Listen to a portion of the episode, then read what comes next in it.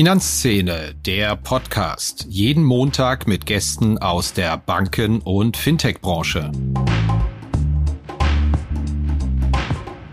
Wir gucken uns jetzt genau an, was macht EPI, was sind die Spezifikationen und äh, wie sieht auch deren Roadmap aus. Ist die Roadmap ambitioniert? Ja, sicherlich. Äh, wie wird sie umgesetzt? Wir haben jetzt über acht Jahre Erfahrung mit der PayDirect, was es bedeutet, ein auch dezentral umzusetzendes Payment-System voranzutreiben. Also insofern gucken wir da schon drauf. Wir gucken aber auch, welchen Nukleus äh, GiroPay für das ganze Thema spielen kann.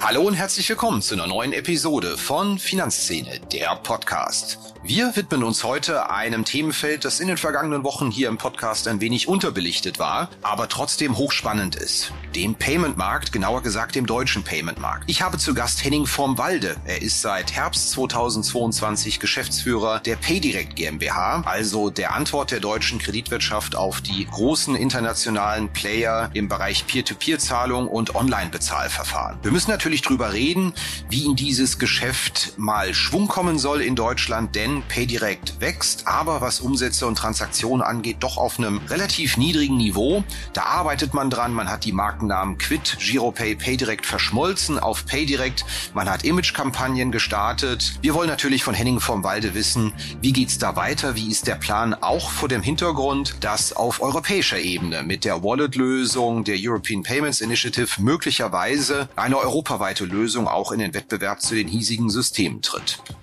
Kurz zu meinem Gast noch. Henning vom Walde ist ein Gewächs der Sparkassenfinanzgruppe, hat dort vor seiner Tätigkeit für die PayDirect diverse Digitalisierungs- und Transformationsprojekte nach vorn gebracht und soll, wie wir erfahren haben, im vergangenen Herbst zu seinem Antritt die Transformation und das Wachstum von PayDirect substanziell vorantreiben. Ich freue mich, dass er uns erzählt hat, wie genau das gelingen soll. Viel Spaß.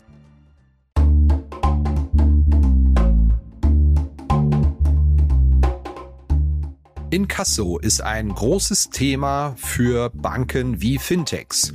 Und ein Digital-Inkasso für zukunftsorientierte Unternehmen in Europa, entwickelt für die höchste Recovery und beste Customer Experience, das bietet die Lösung von Per Finance. Über 550 europäische Enterprises vertrauen bereits auf die Lösungen von Per Finance.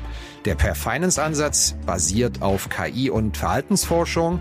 Ein selbstlernender Algorithmus typologisiert Menschen anhand von Daten, um die passende Kommunikations- und Bezahlstrategie auszuführen. Das Ziel, Kunden erfolgreich zur Zahlung sensibilisieren und die ideale Lösung für jeden Menschen finden, um die Forderung schnell zu begleichen. Zum Einsatz kommen dabei KI-Technologie basierend auf Reinforcement Learning und auch Natural Language Processing.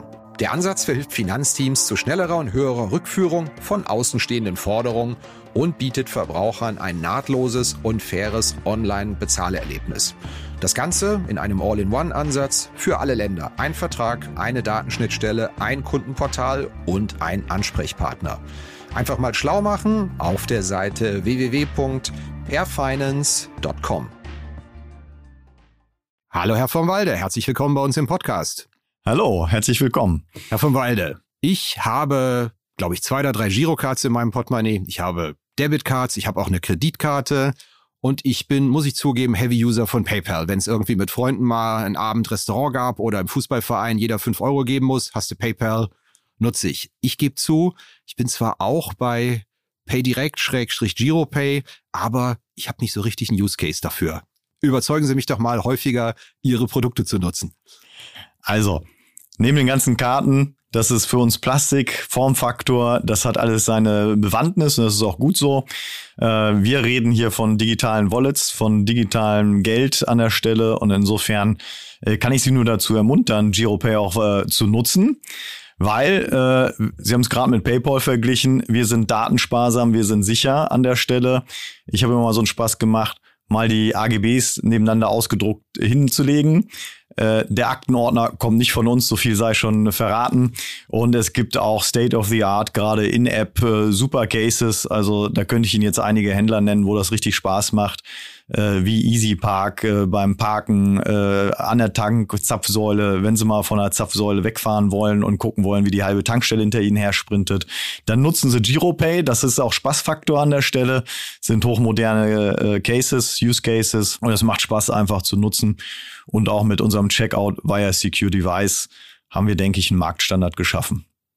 Da muss ich mir die PayPal-AGBs, glaube ich, auch nochmal in Ruhe durchschauen, wenn mir da ähm, ein Aktenschrank versprochen wird. Ja, Was war das, ein Aktenschrank? Was hatten Sie gesagt? Oder? Ich war beim Aktenordner an der Aktenordner. Stelle, okay, aber der schön. reicht auch schon. Den gibt's auch in unterschiedlichen Formaten und dann ist immer die Frage, ob sie doppelseitig ausdrucken. Wir wollen ja die Umwelt schon. Dann geben Sie uns doch mal ein Update. Wo steht Ihr Unternehmen im Moment? Wie stehen Sie operativ da? Wie zufrieden sind Sie? Wo geht die Reise hin? Also da reflektieren wir immer ganz gerne auch hier intern einfach mal, was wir 2022 geschaffen haben ein riesen Transaktionswachstum. Sie haben es ja neulich selber auch äh, in Ihrem Blog entsprechend äh, zitiert, mit über 30 Prozent Wachstum bei den Transaktionen. Wir haben äh, technisch die Systeme zusammengeschoben von GiroPay Alt und PayDirect Alt zu einem neuen äh, vollwertigen System. Wir haben äh, Markenkampagne erstmalig für alle Banken durchgeführt, äh, war auch neu hier für unsere Unternehmung, können wir auch stolz drauf sein. Das heißt, dass wir hier zunehmend auch in eine Rolle kommen, äh, sowohl auf Issuing als auch auf Acquiring-Seite, wesentlich stärker in den Lead zu gehen, was wir früher als technischer Dienstleister nicht konnten. Und da ist 2022 die Reise begonnen worden auch mit der digitalen Girocard, die wir sozusagen bei uns im Bauch in der Wolle drin haben. Und ich denke, äh, damit haben wir in 2022 viel geschaffen und damit auch gleich den Brückenschlag Richtung 2023 in der Konsolidierung, in der Fortführung gelegt. Girocard im E-Commerce hatte ich gerade schon genannt, äh, als weitere Autorisierungsverfahren, wovon wir uns auch einen erheblichen Push versprechen. Das heißt, das ist auch schon eins unserer Learnings, wenn man dem Kunden verschiedene Autorisierungsmethoden, also die Wahl lässt, wie er letztendlich kaufen möchte, spricht das wesentlich breitere und mehr Kundengruppen an. Können Sie das ganz kurz erläutern, was da mit der Digitalisierung der Girocard genau passiert? Das heißt, die wandert in die Wallet und ich kann auch damit Transaktionen in Verbindung mit Ihrem System auslösen und bestätigen, so wie ich das bis jetzt mit anderen Bezahlverfahren und Karten auch mache. Genau, also Sie müssen sich so vorstellen, wir haben die Händlerreichweite, wenn Sie einen Giropay-Knopf im Online-Shop finden dann können Sie da draufklicken äh, und dann gehen Sie sozusagen auch in die jeweilige Issuer Payment App an der Stelle von Sparkassen oder auch Volksbanken und können hier dann mit äh, Biometrie, äh, also Face ID oder Fingerprint entsprechend freigeben und zahlen. Das ist sehr ein sehr nutzerfreundlicher Prozess und wir denken auch, dass das nochmal zusätzliche Kundengruppen ansprechen wird, weil diese Apps werden auch am Point of Sale genutzt. Das heißt, wir haben hier ein Omnikanal-Angebot an der Stelle, was ich denke zunehmend äh, auch immer mehr Kunden ansprechen wird. Das heißt, am Point of Sale stehe ich und anstatt meine Apple Pay oder Google Pay Wallet vorzuhalten, halte ich dann Ihr System vor. Das können Sie so tun, also über äh, GiroPay. Also hier sprechen wir auch mit verschiedenen Händlern und das ist immer so die Frage, äh, da gibt es ja jetzt noch verschiedene Schnittstellen äh, vor Ort. Das heißt, Sie können entweder mit der Payment App, mit der Girocard direkt zahlen, sofern die NFC-Schnittstelle dort frei ist. Sie können aber auch in den Händler-Apps mit Giropay zahlen. Das heißt, Sie haben eine One-Time-Autorisierung über uns, Giropay, dargestellt. Und das heißt, dass dann über einen favorisierten Weg des Endkunden abgerechnet wird. Ich ahne jetzt, dass Ihre Antwort nicht lauten wird, ja, haben Sie recht, Kirchner, aber kommt das mit der Digitalisierung der Girocard nicht ein kleines bisschen spät, während sich da andere Systeme schon längst breit gemacht haben in den Wallets? In den Wallets oder in den Händler-Apps. Ich würde danach unterscheiden. Also was wir merken ist, äh, wenn man die Wallets sich anschaut, spricht man häufig über die OEM-Wallets, also sprich Apple oder Android. Ich glaube, da machen die Kollegen aus Übersee auch einen sehr guten Job. Punkt ist aber auch, und das merken wir, dass der Handel zunehmend auch diese, ich nenne es mal Payment-Strecken, Zahlungsverkehr, auch über Alternativen abbilden will und nicht abhängig unbedingt von einem Betriebssystem werden möchte. Und das ist ein Punkt, wo auch sehr viel, zugegebenermaßen mehrere Payment-Anbieter reingehen in die In-App-Cases. Also da wird der Wettbewerb nicht gering sein, aber die Gespräche mit dem Handel genau zu diesen Cases äh, stimmt uns sehr ja, froh und sehr äh, ja, zuversichtlich, dass wir hier an der Stelle eigentlich den Nerv der Zeit getroffen haben mit dem Angebot. Wo ist denn Ihre strategische Hauptstoßrichtung künftig? Sind das eher die Peer-to-Peer-Zahlung oder ist das eher das Thema Online-Transaktion? Wo glauben Sie, steckt mehr drin für Ihr Unternehmen? Ich glaube, da muss man unterscheiden. P2P ist äh, ein anderer Use Case als äh, E-Commerce, als eine Zahlung, äh, sei sie jetzt im Online-Shop oder sei sie in-App, sei sie im am Point of Sale. Insofern haben sie jetzt zwar unterschiedliche Use Cases. P2P ist für mich ein Reichweitenbringer. Das heißt, sie gewöhnen den Kunden dran, sie kommen in dessen Realität hinein. Monetär ist es kein Case an der Stelle. Deswegen ist es für uns als Company wichtig, beide Dinge zu kombinieren. Aber sehr wohl äh, der Nutzenbringer und äh, der relevante Case ist E-Commerce in allen verschiedenen Facetten. Ich glaube, im Payment-Markt spielt genauso wie im Banking die Marke eine ganz gewichtige Rolle. Welches Marktvertrauen habe ich in dem Zusammenhang? Ist das zu wenig, was PayDirect da in den vergangenen Jahren gemacht hat? Sie haben es erwähnt, tatsächlich, ich kann mich auch erinnern, da laufen mittlerweile Kampagnen. Also es ist offenbar was in Arbeit. Aber ich höre doch relativ häufig auch von Industrieveteranen, sie brauchen die Marke. Sie brauchen das Vertrauen in diese Marke und das, was Sie eben gesagt haben. Naja, Datenschutz spielt auch eine Rolle. Datenauswertung, wem vertraue ich? Müssen Sie da nicht erheblich mehr machen, um wirklich auch in den Hirnen Ihrer potenziellen Kundinnen und Kunden anzukommen? Also definitiv werden wir auch, und da es auch ein Bankenprodukt ist, sprechen wir auch intensiv mit den Banken, gerade auch über deren Verlängerung ins Online-Banking, in deren Apps.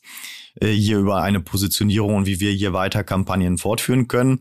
Also Stärkung der Marke ist sehr wichtig und das Feedback auch aus der ersten Kampagne, deswegen hatte ich es ja am Anfang auch mal genannt, war sehr positiv. Also sehr viele Händler sind auf uns zugekommen und haben gesagt, äh, das finden wir super. Das steigert die Bekanntheit und damit auch die Nutzungsfrequenz. Wir haben Wie hoch ist denn die Markenbekanntheit von Ihnen? Haben Sie das mal gemessen? Äh, Im Vergleich ja, wir haben es sogar mit der Kampagne verglichen. Ähm, wir haben bei Wettbewerbern abnehmende Tendenzen wahrgenommen. Wir äh, sind sogar positiv äh, entsprechend bei rausgekommen. Aber äh, ja, klar, im Vergleich äh, muss man auch den, die Kirche im Dorf lassen. Äh, mit PayPal sind wir noch an der Stelle nicht vergleichbar. Wenngleich aber auch hier in der Markenpositionierung ganz wichtig ist, äh, GiroPay und GiroCard ist ja auch nicht umsonst gewählt worden. Also das heißt, hier wird auch eine Markenfamilie äh, gegründet, die zunehmend auch äh, stärker miteinander verwoben wird, weil sie dann auch den Omnikanal anspricht. Beim Stichwort Girocard würden meine Eltern allerdings, glaube ich, sagen, äh, Giro, was irgendwie? Meinst du die EC-Karte oder was? Da bin ich jetzt auch nicht ganz sicher, ob die Marke so geführt worden ist in den letzten 15 Jahren, wie sie vielleicht erfordert hätte. Sparkassencard, äh, Bankkarte, ich meine, Sie kennen ja auch diese Familie an Begrifflichkeiten, ähm, die da herrschen im Bankenmarkt, ja. Ja, genau zu diesen Punkten sprechen wir auch mit der Euro-Kartensysteme, mit dem Oliver Hommel. Das ist äh, sicherlich bewusst, wenngleich wir schon Girocard äh, das ist immer so der Vergleich, wenn man beim Bäcker äh, ist und das Terminal kaputt ist, da steht dann EC-Karte ist defekt ne, äh, im, im Schaufenster. Nur mit EC, dann immer die Aussage. Oder nur EC, ja genau, geht in alle Richtungen an der Stelle. Äh, sicherlich äh, ist das ein Thema, aber wir nehmen das schon auch wahr und da sprechen wir auch mit der Eurokartensysteme. Also die Marke ist schon sehr gut im Markt etabliert, auch insbesondere beim Handel. Und wenn man das mal vergleicht, äh, ist das schon ein Fund, ja, weil äh, dieses Girocard-Symbol am Schluss erkennt es dann doch jeder, wenn es in der Tür oder am Terminal hängt. So, und das ist der Punkt, wo wir sagen, äh, da muss auch gemeinsam, und das sind dann nicht nur die Eurokartensysteme und äh, die PayDirect GmbH an der Stelle, denn das muss durch die gesamte deutsche Kreditwirtschaft auch äh, ja, weiter ausgebaut werden. Wenn ich mal in die Bundesbankstatistik reinschaue, Markteinteil Giropay, PayDirect bei Peer-to-Peer -Peer waren sieben Prozent in der letzten Befragung im Juli vergangenen Sommer veröffentlicht worden. PayPal 91 Prozent. Ich will jetzt nicht ständig das Wort PayPal gebrauchen, aber arbeitet bei sowas die Zeit für Sie, weil einfach der Markt wächst und die Adaptionsrate von Peer-to-Peer-Zahlungen unter jüngeren Leuten extrem hoch ist? Oder arbeitet die Zeit gegen Sie, weil einfach mit jedem Jahr, das vergeht, der dominierende Anbieter sich mehr in die Hirne fräst als das bekannte Produkt, das dann auch alle nutzen? Also der Punkt ist, äh, der Vergleich mit PayPal ist immer äh, sehr gern genommen. Wir definieren uns auch sehr stark als Account-to-Account-Verfahren. Also das heißt, für uns sind eigentlich andere Player die Wettbewerber im Markt. Äh, könnte ich jetzt Namen nennen, äh, wie zum Beispiel Klarna, äh, die ja auch mit sofort, ne, mit dieser Subbrand, die sie dort haben, entsprechend auch Account-to-Account gehen. Ähm, Ja, sicherlich ist das ein Thema, wo wir auch äh, stringent drauf gucken und sagen, äh, wie können wir hier an der Stelle vielleicht auch Boden wieder gut machen und gegen diese starken Player. Äh, man muss aber auch klar äh, gucken, äh, wer agiert wie, auch wer agiert europaweit und ähnliches. So, da kommen wir dann auch noch zu anderen Themen, die gerade die deutsche Kreditwirtschaft bewegen. Insofern glauben wir ja, da muss man schnell sein. Das heißt auch, das Leistungsversprechen zu vereinheitlichen, zusammenzuführen. Und das gilt wie vorher auch bei Quid. Quid war ja historisch bedingt ein sehr starkes Sparkassenprodukt. Äh, die Genossen haben sich mit angeschlossen. Äh, wenn man das aber auch mit europäischen P2P-Verfahren vergleicht, muss man sagen, dass äh, Bisum zum Beispiel in Spanien eine wesentlich stärkere Durchdringung geschafft hat. So, und ich denke, das werden wir in der deutschen Kreditwirtschaft oder mit der deutschen Kreditwirtschaft auch noch sehr stark treiben müssen. Wir müssen natürlich auch drüber sprechen, welche Rolle jetzt die EPI-Überlegungen spielen. Aber bevor wir dazu kommen, mache ich mittig in unserem Podcast immer eine kleine Blitzrunde mit unseren Gästen. Da kann ich Sie auch nicht von befreien. Sehr gerne. Kaffee oder Tee? Tee. Im Flieger oder im Zug? Gang oder Fenster? Äh, Fenster definitiv. Äh, Zug oder Flieger kommt drauf an. Ihre letzte Transaktion mit Ihrem eigenen Produkt war wann? Äh, gestern Easy Park. Im Urlaub, Strand oder Berge? Beides. Lieber morgens ganz früh ins Büro oder lieber abends länger bleiben? Äh, früh ins Büro. Buch oder Netflix? Netflix. Die letzte richtig geile Serie, die Sie gesehen haben und die die Hörerinnen und Hörer auch sehen müssen? Haus des Geldes. Passt ja beruflich, ja. genau. Habe ich aber auch gesehen. Wirklich toll. Ja. Apple oder Android? Apple. Lieber viel Geld oder viel Freizeit?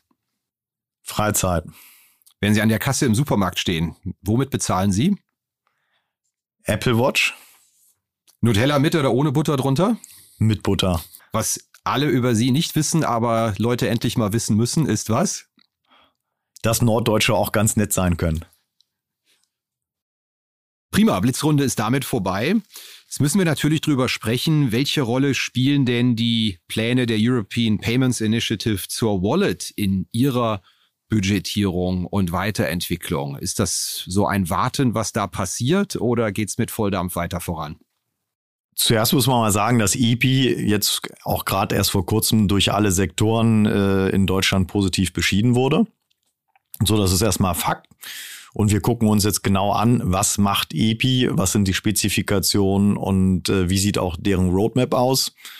Ist die Roadmap ambitioniert? Ja, sicherlich. Äh, wie wird sie umgesetzt? Wir haben jetzt über acht Jahre Erfahrung mit der PayDirect in diesem Umfeld, was es bedeutet, ein auch dezentral umzusetzendes Payment-System voranzutreiben. Also insofern gucken wir da schon drauf. Wir gucken aber auch, welchen Nukleus äh, GiroPay für das ganze Thema spielen kann, in Form von Time to Market äh, oder auch äh, Synchronität, also äh, den Marktansatz an sich und noch viele andere Faktoren, die wir uns jetzt genauer ansehen werden.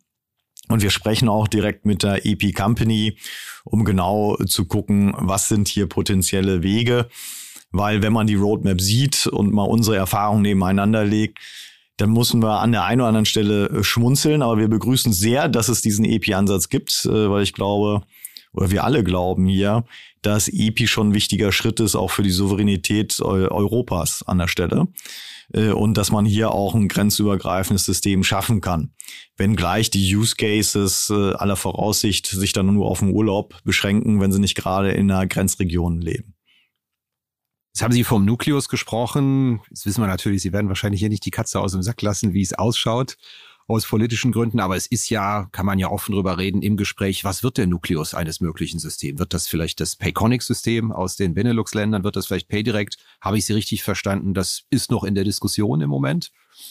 Technisch, glaube ich, wird EPI da erstmal den Standard setzen. Ob das eine Payconic oder wer auch immer sein wird, äh, sei mal dahingestellt. Äh, da wird sicherlich äh, auch Dinge geben, die dort genutzt werden können. Und stimmt nur froh, dass äh, sehr viele unserer Entwickler und Architekten für EPI arbeiten. Und insofern glauben wir, dass sie die Welt nicht neu erfinden werden, sondern dass es schon eine große Schnittmenge geben wird. wo wir auch EPI unterstützen oder auch helfen können. Und da muss man drüber reden. Was ist denn der Use Case für die EP Wallet? Die Frage höre ich offen gestanden auch gerade privat häufiger. Kirchner, kannst du mir das mal erklären? Was machen die da eigentlich? Das haben Sie gesagt, naja, wenn man, wenn man äh, transnational unterwegs ist, das heißt, ich kann dann künftig mit dem Bezahlsystem auch in Belgien oder in den Niederlanden oder in Frankreich arbeiten, wo ich jetzt meine Debitkarte oder Cash zücken würde, ja? Also ist grenzübergreifend. Ich glaube, gibt ja auch eine Entwicklung bei EPI, gab ja EPI 1.0, 2.0. Ich glaube, das ist auch schon viel diskutiert. Da verrät man nicht viel. Am Anfang war die Karte mit dabei. Jetzt ist es ein Wallet-Ansatz. Äh, in Blick auf auch den digitalen Euro wird da, glaube ich, auch eine Basis geschaffen, die eine signifikante Rolle in Zukunft spielen wird. Und da ist jetzt die Frage, wie kombiniert man die Dinge? Und ich glaube, da wird auch noch sehr viel, wir sitzen ja jetzt in Frankfurt, viel Wasser den Main runterfließen, bis das auch absolut geschärft wird. Man sieht aber hier auch den Duktus äh, in Europa, also SEPA, SCT-Ins und ähnliches war ja heute Morgen auch gerade wieder in der Presse. Ähm, und das sind Punkte, wo ich sage, ja, die Vereinheitlichung, gewisse Standards werden wir in Deutschland brauchen. So, ist das jetzt der Use Case für jedermann? Mache ich selber auch ein Fragezeichen dran, weil wir wissen auch über Bundesbankstatistiken, was ist grenzübergreifender Zahlungsverkehr, das ist äh, ein Prozent. Nichtsdestotrotz ermöglicht das auch dem Handel auch eine Akzeptanz zum Beispiel ja außerhalb des eigenen nationalen Staates anzubieten. Das heißt, äh, wie kann ich dann auch vielleicht äh, in Frankreich mit einer EP-Wallet zahlen, online shoppen oder ähnliches? Äh, gibt da sicherlich heute auch Rails für, wie wir technisch dann sagen würden, wie Mastercard oder Visa, die einem das auch ermöglichen. Aber ich glaube, das ist der Anspruch dann auch aus dem europäischen Souverän heraus, äh, hier eine gewisse, ja auch Eigenständigkeit zu erzielen. Wie blicken Sie denn auf den deutschen Payment-Markt so im Bezahlalltag? Sie haben ja wahrscheinlich auch viele Blicke auf andere Länder, wie es da funktioniert. Ich fand aus den letzten Statistiken diesbezüglich rauszulesen, dass Deutschland so in der Adaption von Kartenzahlungen und allem drum und dran eigentlich gar nicht so rückständig ist, wie man so manchmal das Gefühl hat, wenn man so durch den Alltag marschiert und denkt, hier äh, nur, nur Cash, keine Kartenzahlung und dann vielleicht auch noch ein paar Inselsysteme, hier nur Girokarte und keine Debitkarte. Aber in den offiziellen Statistiken steht Deutschland im Mittelfeld. Trügt diese Statistik? Wie ist Ihr Blick drauf? Cash ist sicherlich noch eine sehr verbreitete Zahlart in Deutschland. Ich sehe sie auch noch öfter, gerade auch beim Bäcker. Da bin ich einer der wenigen, der die Apple Watch äh, ans Terminal hält. Das heißt, Ihr Bäcker nimmt auch überhaupt Kartenzahlung. Ist ja schon mal was, ja. Genau, der nimmt das. Also das ist äh, super. Ich vergleiche das immer mit, vor 20 Jahren bin ich mal nach Stockholm gereist, habe Kronen getauscht und bin mit den Kronen, die ich getauscht habe, wieder zurückgekommen, weil ich selbst äh, das kleine Nuss-Nougat-Hörnchen beim Bäcker schon vor 20 Jahren mit der Karte gezahlt habe. Ich habe in Australien studiert. Da waren schon solche Themen wie Cash-out äh, zum Einsparen von Geldautomaten im Handel totales Thema. Ich kann mich heute noch dran erinnern, dass ich da dreimal um Block gelaufen bin und die nächste Bankfiliale gesucht habe, bis mir ein Australier erklärt hat, wie ich an Bargeld komme, was man zugegebenermaßen damals schon nicht gebraucht hat wenn ich solche Eindrücke aus dem Ausland dann wieder auf Deutschland mit äh, transferiere, also ich habe immer noch einen Geldschein irgendwo zwischen meinen Karten klemmen. Wir sind noch nicht so weit, wie es vielleicht die Skandinavier sind äh, oder auch Australien an der Stelle. Äh, wir haben auch andere Beschaffenheiten, Eigenarten im europäischen Ausland. Äh, wenn man in Frankreich im Urlaub ist oder äh, auch in Italien, Spanien, da spielen Visa oder Mastercard eine ganz andere Rolle. Ne? Da sind dann so Themen wie Akzeptanz.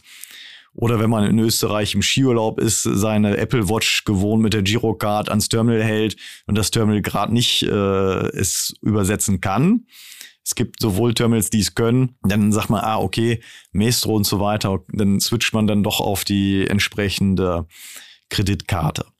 Das sind so Dinge, die man am Point of Sale äh, dann doch sagen muss, da sind wir mit Bargeld noch weit verbreitet. Haben wir da möglicherweise jetzt eine Plattform erreicht, wo das Wachstum nicht mehr automatisch kommt? Es gibt ja ganze Menge Statistiken, die darauf hindeuten, dass dieser äh, strukturelle Switch vom Bargeld zu Kartenzahlung doch deutlich erlahmt ist, nachdem es einen Corona-Schub gegeben hat. Beobachten Sie das auch? Also ich glaube schon, dass Corona einen Schub gegeben hat. Äh, diesen Bump, den sie da ansprechen, nehmen wir nur indirekt wahr, weil wir sind ja voll digital, wir sind ja am anderen äh, Spot unterwegs. Sie sehen das Cash gar nicht, ja. Den äh, Cash sehen wir gar nicht, äh, haben wir noch nicht hinbekommen, dass man den zu Hause irgendwo in Schlitz steckt und der Geldschein ankommt. Äh, Wäre, glaube ich, auch eine Innovation, aber ich glaube, die brauchen wir dann auch nicht mehr lange. Nein, der Punkt ist, ähm, wenn Sie das sehen, wir glauben schon, dass der Formfaktor sich ändern wird. Das heißt, Formfaktor, die Karte ist ja Plastik, äh, in der Form nur ein Formfaktor, dahinter stecken aber Tokens. Und diese Token oder Tokenisierung, wie man sie auch nennt, glaube ich, wird einen maßgeblichen Schub in alle Richtungen und auch insbesondere in dieses Omnikanal-Management bringen. Das heißt, wir sehen ja schon, wie viele, und es werden immer mehr, ihr Endgerät, sei es Android oder auch äh, Apple, an Terminals halten.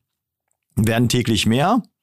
Ich glaube schon, äh, und deswegen ist da ja auch äh, von einigen Marktplayern da äh, sehr früh die Rakete gezündet in die Richtung auch bloß dort auch zu sein und sich auch zu integrieren. Und ich glaube, das ist genau der richtige Schritt und wir werden hier auch im Payment über diese Tokenisierung noch eine weitestgehende Konsolidierung im deutschen als auch im europäischen Markt erleben. Es gab ja im vergangenen Sommer die schon erwähnte Studie der Bundesbank zum Zahlungsverhalten und zwei Zahlen sind mir da besonders aufgefallen. Zwölf Prozent der Nutzer, die eine Kreditkarte besitzen und im Internet einsetzen, haben berichtet, dass sie häufig oder in ungefähr der Hälfte der Einsatzversuche wegen Sicherheitsabfragen den Kauf abbrechen und ein Viertel bricht initiativ diese Kaufversuche ab, eher selten. Da frage ich mich natürlich, wie kann das sein bei einem Prozess, der doch eigentlich total convenient sein muss, damit die Umsätze tatsächlich laufen und digital durchgezogen werden? Das Thema Sicherheitsabfragen, wie Sie gerade erwähnt haben, ist ein großes Thema. Äh, habe ich die Masterpass-App? Habe ich die von meiner Bank? Ist es dort integriert? Äh, habe ich das äh, Device? Äh, ist ja teilweise schon digital in den jeweiligen Apps der Banken oder ist es vielleicht dann auch äh, noch ein anderes Gerät, was ich für die Freigabe der Zahlung benötige? Also da äh, spielt Sicherheit schon eine große Rolle so eine Sicherheit hat auch ihren Preis in der Convenience. Also wenn man da sich Kreditkarten anschaut, äh, ich habe es neulich selber gehabt, da hat was nach dem Umzug meines Handys mit der Masterpass-App nicht geklappt. Ähm, so, und dann ist so die Frage, ah, ich kann hier nur mit Kreditkarte zahlen, wie kann ich die freigeben? So, dann sitzt man da und dann ist der Kauf da abgebrochen an der Stelle. Ist aber, glaube ich, auch ein gesamthaftes Thema, was die gesamte Branche bewegt. Wie kann man die Zahlungen sicherer machen? Wir haben da sehr schöne Lösungen äh, mit unserer App als auch mit, also kann man wählen. Das sind die drei Autorisierungsverfahren in unserem Bauch äh, mit seinen Online-Banking-Credentials, mit User-Passwort oder auch mit der digitalen Girocard. Mit den jeweiligen Mechaniken und insofern sehen wir auch, dass das sehr gut akzeptiert und auch genutzt wird. Dann komme ich schon zu meiner Schlussfrage, die ich auch jedem Gast stelle. Welches Thema aus Ihrem Beritt wird denn Ihrer Meinung nach unterschätzt? Worüber müsste mehr geschrieben werden? Wem müssen wir auch als Journalisten mehr Aufmerksamkeit widmen? Weil es unterrepräsentiert ist medial. Vielleicht in, in Ihrem Payment-Markt. Was bewegt sich da? Sind mehrere Dinge, aber ich glaube, zwei Dinge stechen heraus. Das ist Sicherheit. Äh, wie sind Zahlungen oder auch der, letztendlich der Nutzer, der Zahler geschützt? Ganz einfach auch aus den Punkten privater Natur habe ich es gerade erlebt. Äh, Lastschrift bei Netflix über eine Outlook.com-Adresse eingerichtet. Äh, meine Frau wundert sich, was passiert hier auf gerade meinem Kontoauszug. Äh, also das ist sehr ja lästig. Solche Dinge passieren immer wieder. Ist jetzt gar nicht auf die eine Streaming-Plattform oder ähnliches gemünzt. Das findet sich sehr weit. Und insofern glaube ich, dass die Sicherheit äh, ein großes Thema für die Zukunft sein wird. Wie kann ich Cybersecurity weiter ausbauen, so dass es die Convenience des Kunden nicht stört? Wir werden das auch im Rahmen von, äh, ja, ich sag mal, diesen geostrategischen und politischen Themen, die wir gerade hier in der Welt haben, weiter erleben, dass Hackerangriffe, in welcher Art auch immer versuchen werden, auf neuralgische Systeme in den jeweiligen äh, Ländern oder auch anderen Kontinenten einzugreifen. Das merkt man äh, gerade jetzt im Ukraine-Konflikt, dass es da auch Nebeneffekte geben, also ja, nicht nur geben wird, sondern auch aktuell schon gibt. Und wir gehen davon aus, dass das weiter zunehmen wird. Das heißt, Sicherheit wird an vielen Ecken und Enden eine wichtige Rolle spielen. aber auch Convenience ist der zweite Punkt. Wie komme ich mehr äh, in dieses äh, in die Systeme rein, so dass es und da sagen wir mal seamless Payment zu, das Payment eigentlich gar nicht auffällt, damit die ja wie eben diskutierten Szenarien mit Abbrüchen und ähnlichen gar nicht mehr auffallen. Also das heißt, dass man dann nur noch fröhlich in die Kamera lächelt, äh, wenn man am Handy ist oder auch am Rechner, dass das entsprechend mit einer Tokenisierung hinterlegt wesentlich einfacher und schneller durchläuft. Ja, das war's wieder mit dieser Episode von Finanzszene, der Podcast. Wir sagen danke fürs Zuhören, freuen uns über Ihr Feedback unter redaktion.finanz-szene.de. Kontaktmöglichkeiten auch über Threema in den Notes zu diesem Podcast. Vielen Dank. Redaktion und Host Christian Kirchner. Coverdesign Elida Atelier Hamburg. Produktion und Schnitt Podstars bei OMR Hamburg. Musik Liturgy of the Street von Shane Ivers www.silvermansound.com